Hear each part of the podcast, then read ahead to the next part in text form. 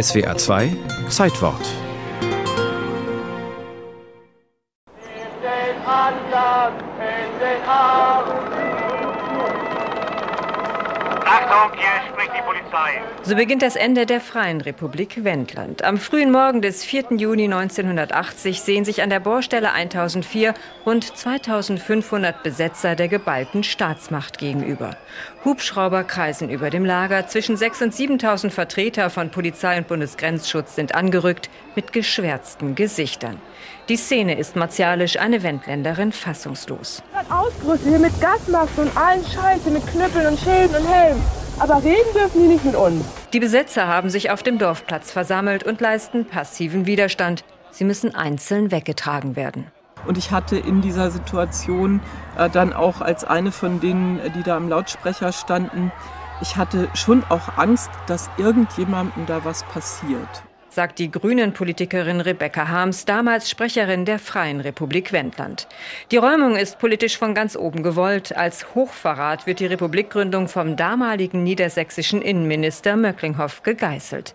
Aber an den Tagen zuvor gab es auch viele mahnende Stimmen, etwa die des damaligen Juso-Vorsitzenden Gerhard Schröder. Wer hier rangeht und versucht, Polizei herzuschicken, der stört dies. Und ich finde, das soll nicht gestört werden. Das muss unsere Gesellschaft ertragen können. Die Gesellschaft erträgt es auch. Zahlreiche Unterstützer aus dem Umland bringen regelmäßig Lebensmittel und Utensilien vorbei. Ganze Busladungen Interessierter kommen, um zu unterstützen, zu diskutieren und um sich bei den Wendländern zu informieren. Es ist ja eine politische Aktion für uns. Ne? Wir, sind hier nicht nur so zum Spaß, sondern ah ja. weil wir das Atomenergieprogramm für eine so gefährliche Sache halten, dass wir das, ja, dass wir versuchen, das zu verhindern.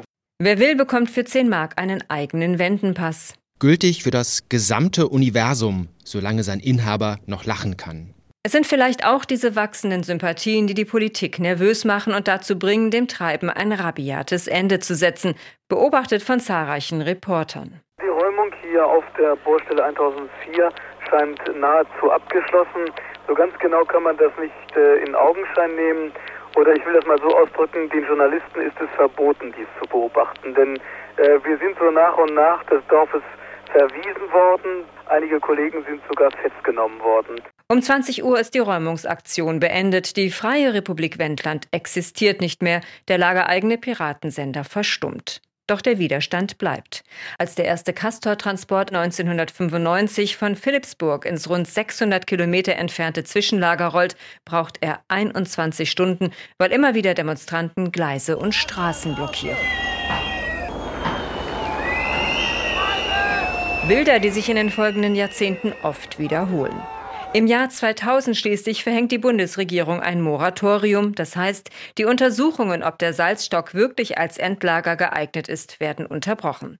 In der Folgezeit zeigt sich, dass in der Ära Kohl massiv Einfluss auf Gutachten genommen wurde, um Gorleben als Endlager festzuschreiben. Doch nach dem beschlossenen Atomausstieg, der auch die Endlagersuche drängender macht, wird diese mit dem erweiterten Standortauswahlgesetz 2017 wieder auf Null gesetzt.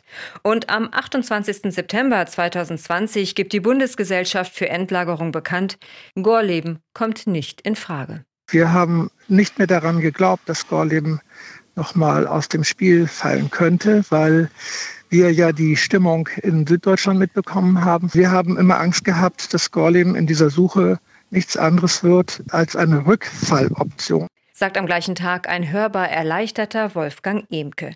Der Publizist war von Anfang an am Widerstand gegen Gorleben beteiligt. Widerstand, der sich dann doch gelohnt hat.